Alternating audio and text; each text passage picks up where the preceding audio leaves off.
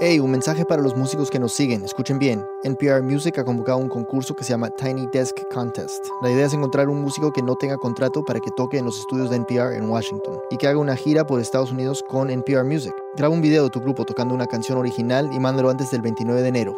Para más información vayan a npr.org slash tinydeskcontest.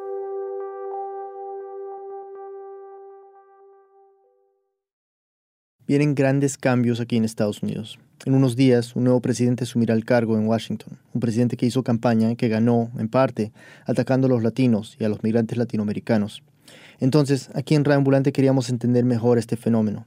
Es que sabemos que muchas veces la retórica política no tiene relación con la realidad. En este caso queríamos entender quiénes eran algunos de estos migrantes, jóvenes latinos que fueron blancos de tantos ataques durante la campaña.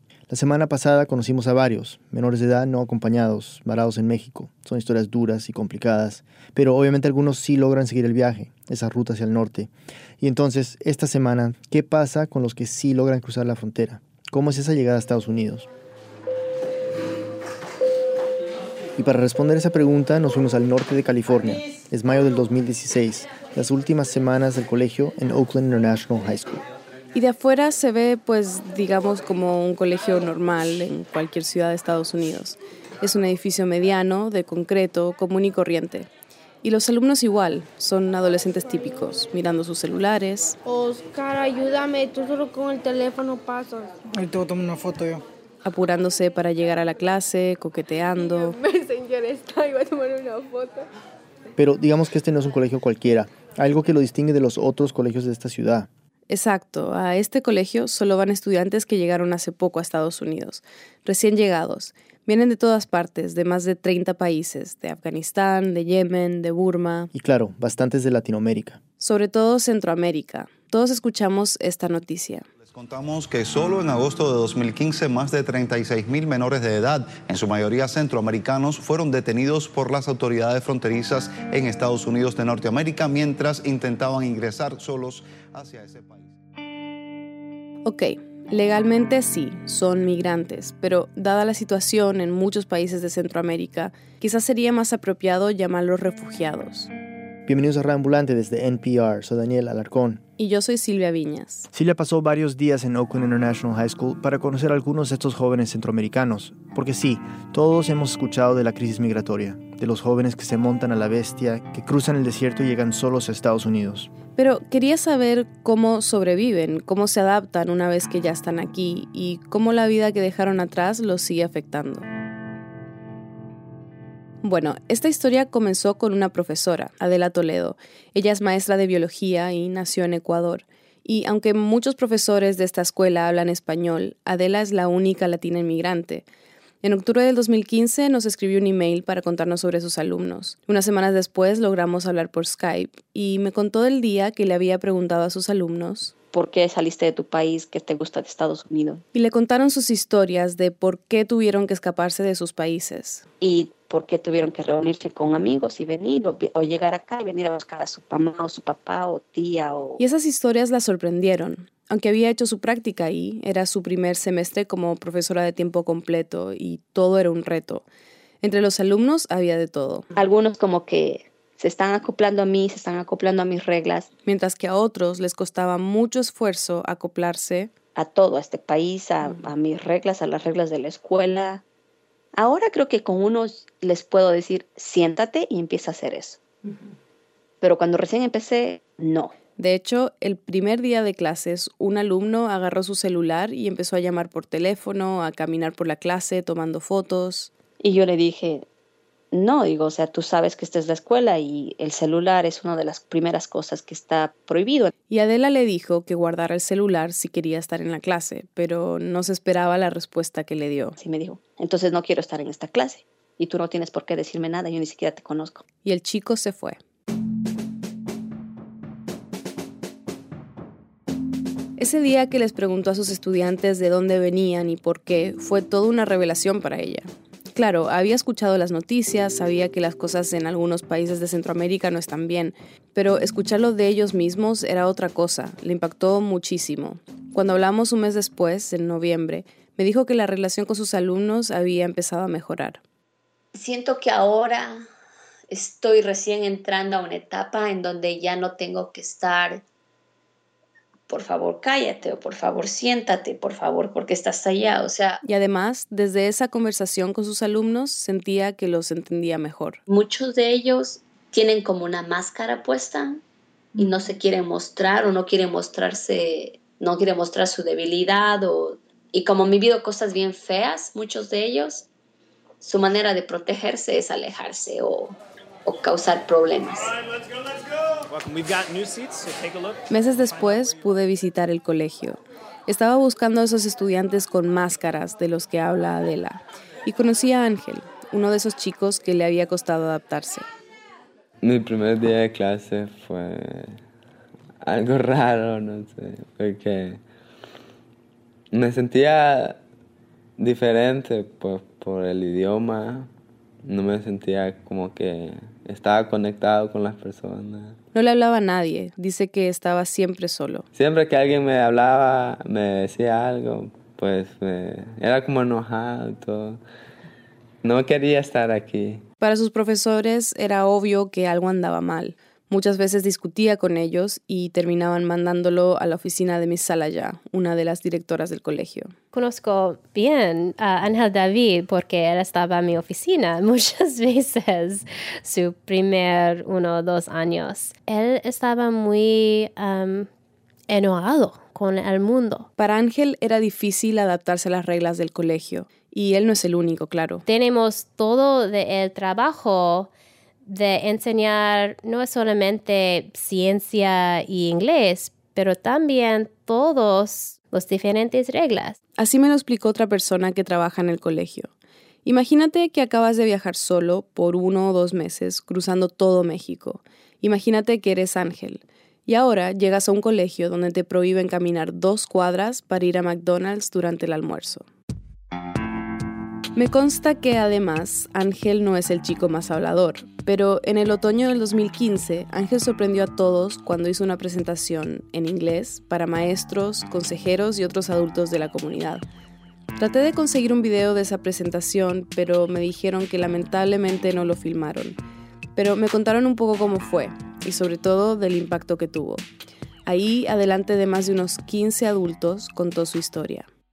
Mi presentación hablé sobre por qué me vine, cuáles eran los momentos difíciles en México, cómo me sentí cuando, cuando llegué a Estados Unidos, cómo me sentí en la escuela. Fue la misma historia que me contó a mí y es impactante. Ángel tiene solo 17 años y nació en El Pedernal, un pueblo al norte de Tegucigalpa, en Honduras.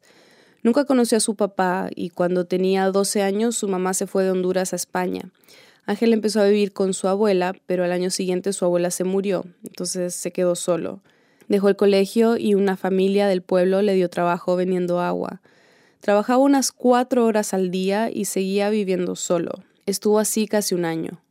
Ya no aguantaba estar ahí en la casa, ahí solo. No ganaba suficiente dinero, no estudiaba. Entonces, como muchos chicos de su pueblo, decidió irse a Estados Unidos, donde vivía una tía. Un amigo lo ayudó a pagar el viaje y Ángel salió de Honduras con un grupo de cinco chicos. Él era el único menor de edad, tenía solo 14 años. Los demás ya tenían experiencia con ese viaje. De ahí, todo lo que me contó Ángel parecen imágenes sueltas de una pesadilla. Ángel escondiendo el poco dinero que llevaba. En bolsitas plásticas y lo metíamos a la boca. La bestia, ese tren asesino que cruza México. He visto muchas personas que han quedado sin una mano, sin un pie o sin una parte de su cuerpo. Los Zetas. Andan cobrando como el ride del tren. Y si, si usted no anda dinero, pues obvio que lo van a tirar o lo van a matar. Vio muertos, sintió mucho miedo, pero finalmente cruzó la frontera y se entregó. No lo deportaron por ser menor de edad. Pasó una noche en una hielera, que es como un cuarto muy frío donde suelen meter a los migrantes antes de llevarlos a un centro de detención más permanente. Y finalmente, después de un tiempo en un centro para menores, llegó a Oakland. Desde su salida de Honduras hasta llegar a la casa de una tía en California habían pasado casi dos meses. Poco después de llegar a Oakland entró al colegio. Muchos maestros con los que hablé se referían a esa presentación que mencioné antes como un punto de quiebre para Ángel, algo que marcó un antes y un después. Esta es Lauren Markham, que trabaja en el colegio y coordinó el evento. Cuando Ángel David estaba, you know, hablando, oh my God, I mean, yo, yo fue, lloré, I mean, yo no pude mover. Y este salón fue callado cuando él estaba contando su historia. Y este es Cormac Kilgallen, que es parte de la administración del colegio. Yo creo que fue duro para él. Eh, fue un momento que yo pude ver como un cambio en él. De verdad que fue un catarsis para él. ¿no? Esos días que estuve en Oakland, pensé bastante en esas máscaras que mencionaba Adela, la profesora ecuatoriana. En el caso de Ángel, quitársela de manera tan pública fue muy importante. Mira como que le gustó a las personas. Y antes pensaba que es solo una historia así, a nadie le importara. Y pues ahora miro que, que sí a alguien le importa. y eso, algo tan pequeño, puede cambiar todo. Una pausa y volvemos.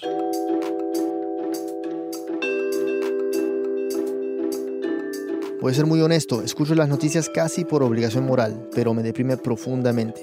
Una manera divertida de mantenerme al día es escuchando a Wait, Wait, Don't Tell Me, el quiz de noticias de NPR. Es chistosísimo y muy enganchador. Y para el fin de semana del 14 de enero, el actor Tom Hanks será el invitado especial. Escúchalo en NPR One o en npr.org slash podcasts.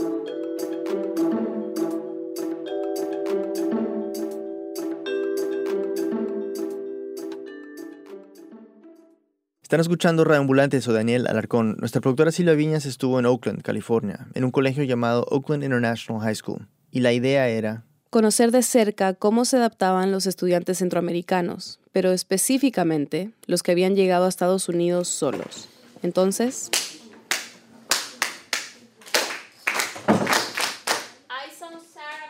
En mi segundo día, visité la clase de biología que enseña Adela. Estaban en las últimas semanas de clase y los estudiantes tenían que terminar unos trabajos sobre el ciclo del agua.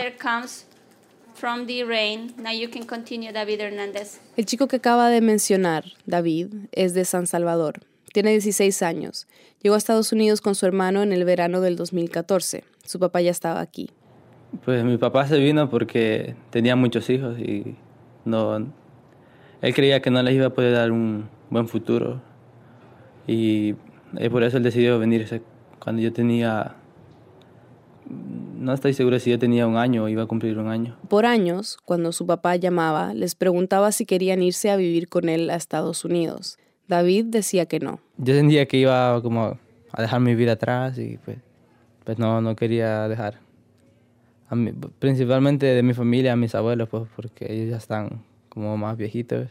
Pero su barrio se había vuelto demasiado peligroso y sabía que tarde o temprano tendría que irse.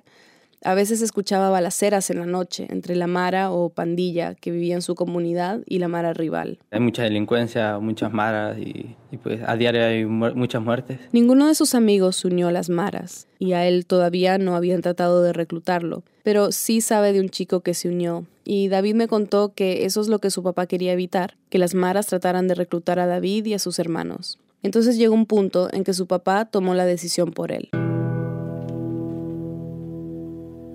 El viaje a Estados Unidos lo hizo con su hermano y un amigo. David tenía solo 13 años. Siempre iban en grupo con otros migrantes y con alguien que estaba a cargo, diferentes guías o coyotes que los llevaban de un punto a otro en auto, en autobús, en tren. Dormían en hoteles, en casas abandonadas. Cruzaron el Río Grande en una balsa, después de más de un mes de haber salido del Salvador. Y del otro lado, en Estados Unidos, después de que los agentes los agarraron, pasaron por diferentes centros de detención, por un albergue para menores, hasta que llegó el día que tenían que viajar para reencontrarse con su papá. Se fueron en avión desde Houston, Texas, hasta Oakland.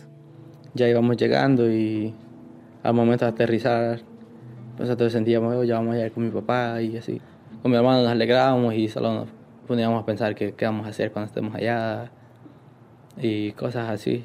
El reencuentro fue lindo, estaba feliz de ver a su papá, pero al principio... Yo ya no sabía, no sabía cómo hablar con él o qué, sobre qué. En realidad, nunca había vivido con él. Solo los había visitado en El Salvador una vez por corto tiempo, cuando David tenía unos 12 años.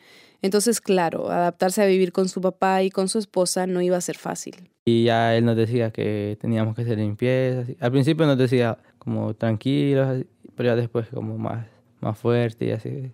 Y ellos le contestaban con el mismo tono. Puede parecer una escena muy cotidiana, un adolescente discutiendo con su papá sobre las tareas de la casa, pero recordemos que en este caso... No, no lo conozco casi del todo hasta el momento. Creo que no, no nos conocemos completamente con él y bueno, nunca me imaginé cómo, cómo iba a ser. David me contó que las cosas habían mejorado, en parte porque llegaron sus otros hermanos desde El Salvador. Dice que ya se siente más como una familia. Además, ahora ya ayudan más con la limpieza pero todavía le cuesta hablar con su papá. Adela me había contado que David aprendió inglés muy rápido, que tenía un nivel académico muy bueno, pero que a veces tenía que pedirle que saliera de la clase porque es muy inquieto. Él mismo lo reconoce. Lo peor que yo tengo creo que es que hablo mucho. No, no, no puedo quedarme mucho tiempo sentado. Y creo que lo molestaba a ella. Y... Pero Adela ve que David ha progresado mucho todavía se levanta de su puesto y todo, digo, regrésate, pero antes era una pelea, no quiero, ¿por qué me tengo que ir? Y no me voy, y no me importa si me mandas a la oficina. En cambio era, regrésate, regrésate, y ya se regresa. Adela ha hecho un esfuerzo por acercarse a él y parece que está funcionando. Me aconsejaba, siempre me aconsejaba, me decía, quédate después de, de la clase, que tengo que hablar con vos. Ahora sí realmente se le ve que está tratando lo mejor. Antes que yo hacía algo malo, ella siempre me decía que que yo tengo muchas oportunidades aquí y que tengo que, aprovecharlas. Y ahora, por ejemplo, se ganó un premio por, por que sacó buenas notas y enseguida vino a mi clase. Miss, Miss, le quiero mostrar algo, le quiero mostrar algo, ¿qué pasa? Y me muestra, mire lo que me saqué. David me dijo que su sueño es llegar nada menos que a MIT, una de las universidades más prestigiosas del mundo. Quiere estudiar robótica. Es el proceso del water cycle, del ciclo del agua. Este es Oscar, otro estudiante de biología de Adela. Como David, también es del Salvador, aunque no de la capital. Y cuando le pregunté a Oscar por qué se fue del Salvador, su respuesta fue muy parecida a la de David, las maras. Lo que más me afectaba era en la parte de, de mi estudio, porque en la zona donde yo vivo era una pandilla y en la zona donde iba a estudiar era de otra pandilla. No es una exageración decir que si quería ir al colegio se estaba jugando la vida. Si vienes de una zona contraria, dicen ellos, es, como que seas parte de la pandilla. Y entonces eso no lo permiten ellos y pues matan a los que llegan a las diferentes zonas de, de, las otras pandillas. La Mara que estaba en su comunidad trataba de reclutarlo a él y a sus compañeros. algunos que decían que no, los mareros les pegaban, y a otros, como dice Oscar, los desaparecían. Llegaban por medio de compañeros que eran parte de ellas y pues nada, nos decían que la vida ahí era muy buena, que, que no tuviéramos miedo, que nada iba a pasar, que todo ahí era pues muy bueno, nomás teníamos que hacernos a las reglas de ellos. Y, y no, Oscar no quería someterse a esa vida pandillera y lo comenzaron a molestar. ¿Te amenazaban? Sí, que no querían que volviera a llegar ahí, pues, y como mi padrastro es policía en, el, en mi país, entonces eso es más aún todavía. Aquí me explicó algo que me sorprendió. Entendí que ser familiar de un policía puede aumentar el riesgo, pero paradójicamente también lo hace más atractivo para algunas maras. Quieren conexiones con la policía, aprovechan ese contacto. Pues ellos pensaban que se les haría como más fácil para obtener cualquier cosa a ellos teniendo familiares así. Entonces, si quería seguir estudiando y no ingresar a la Mara, tenía que irse del país. La idea de irse a Estados Unidos vino de su mamá y de un tío que vivía en Estados Unidos. Oscar no quería irse, pero... Parte les daba la razón porque sabía que también ellos sufrían cuando yo salía en la mañana hacia mi instituto. Pues no sabían si iba a regresar o qué. Su tío que vive en Estados Unidos se encargó de planear el viaje de Oscar. Un día de mayo del 2015, su mamá lo llevó a encontrarse con la persona que iba a sacarlo a él y a otros migrantes del Salvador. Yo nunca había estado lejos de mi familia, con personas completamente desconocidas. Pues me sentía, no sé, bien raro estando ahí, pues no sabía qué es lo que me iba a enfrentar ni nada. Tenía 16 años y el viaje, como para Ángel y para David, fue muy difícil. Duró como un mes. En un punto tuvo que pasar horas dentro de la parte de atrás de un camión donde llevan la carga, completamente oscuras, con muchísimo calor. Una vez en Estados Unidos pasó por un centro de detención para migrantes en Texas y después lo llevaron a un centro para menores en Nueva York. Estuvo casi tres meses ahí, hasta que el 5 de septiembre del 2015 llegó a Oakland para encontrarse con su tío, con quien vive ahora. Después de todo lo que había pasado, hoy venían los nervios de que iba a ser en una escuela diferente, con otro idioma y, y así. Llevaba solo dos días en Oakland cuando comenzó en su nueva escuela. Todo se me acaba viendo diferente, bien. Gracias a Dios encontré a un amigo, creo que fue casi el que más me echaba la mano aquí, salvadoreño, y me acuerdo que estaba allá, yo solo sentado, pues no le hablaba a nadie y me dijo, ¿qué onda? ¿De dónde sos? De salvadoreña. Yo también, y pues así nos hicimos amigos, y pues hasta hoy es uno de los mis mejores amigos. Oscar me dijo que entre los estudiantes latinos se entienden. Todos hemos pasado por lo mismo. Sabemos parte de lo que han vivido todos acá. Todos saben de los que ellos pasaron en su viaje. Todos hemos dejado a nuestras familias atrás para poder tener, yo podría decir, un mejor futuro. Y eso es lo que más extraña a Oscar, a su familia. Oscar, ya deja tu teléfono. Hoy no vas a estar con tu teléfono. Es mi mamá, Diana. Te lo voy a quitar yo. Mientras hacía su trabajo para biología, a Oscar le llegaban mensajes a cada rato. Y es que Oscar está en contacto constante con su mamá. Hacemos videollamadas, ella me llama, yo le llamo, Facebook, con mi hermana igual. Hay veces que mi hermana está aburrida, me llama, ¿qué estás haciendo ahí? Y así. Les manda mensajes por Facebook y por WhatsApp durante el día para contarles cómo está. Las dos y su hermana pequeña todavía están en El Salvador.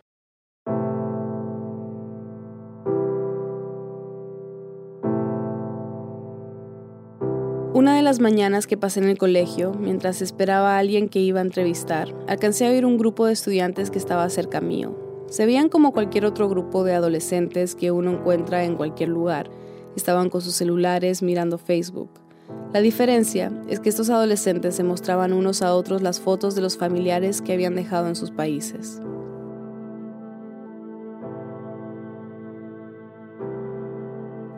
Quiero notar algo que seguramente se han dado cuenta. En esta historia solo hemos contado la historia de tres chicos. También hay muchas chicas que hacen el mismo viaje, claro. Pero en esos días que estuve en Oakland International High School, ninguna chica que conocí quiso contarme su historia. Es que claro, para ellas el viaje es aún más peligroso. Según Amnesty International, 6 de 10 niñas y mujeres migrantes sufren algún tipo de violencia sexual mientras tratan de llegar por tierra a Estados Unidos. Entonces, si estos niños y niñas centroamericanos tienen que enfrentar tantos peligros en el viaje, ¿vale la pena? Le pregunté eso a Ángel, a David y a Oscar. No son representativos, sino solo tres voces de un lugar específico, tres voces entre los miles y miles de jóvenes que han llegado en los últimos años. Pues la verdad creo que sí vale la pena. Si me deportan sin antes haber conseguido los papeles o algo así, pues tal vez lo volvería a hacer. Yo creo ya empecé una nueva vida aquí y, y pues hay, hay que seguir lo que uno empieza y...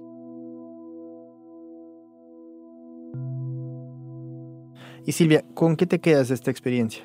Bueno, me quedo con esto que me dijo Adela.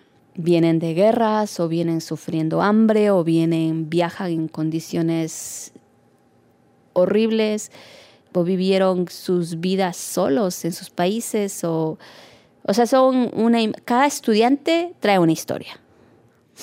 Y con esa historia, depende de la historia, también traen sus traumas, como cosa cualquier persona, pero yo siento que los traumas de ellos son bien, o sea, cuando realmente me siento y me pongo a pensar en la vida de ellos, digo, o sea, es increíble las cosas que han tenido que vivir para estar aquí y seguir echándole ganas.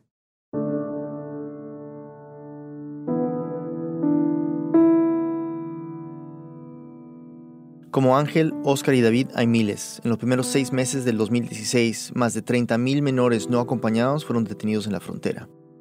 Silvia Viñas es editora de Radio Ambulante. Gracias a Jean Yamaski del East Bay Sanctuary Covenant, a Adela Toledo por mandarnos ese email, a Miguel Ángel Astudillo, Lauren Markham y a todos los de Oakland International High School que de alguna manera nos ayudaron con esta historia. Camila Segura y yo la editamos. La música es de Luis Moret. El resto del equipo incluye a Luis Treyes, P. Martínez, Elsa Liliana Ulloa, Barbara Sahel y Carlos Rolando. Nuestros pasantes son Emiliano Rodríguez, Andrés Aspiri y Luis Fernando Vargas. Carolina Guerrero es la CEO. Conoce más sobre Radio Ambulante y sobre esta historia en nuestra página web, radioambulante.org. Radio Ambulante cuenta las historias de América Latina. Soy Daniel Alarcón. Gracias por escuchar.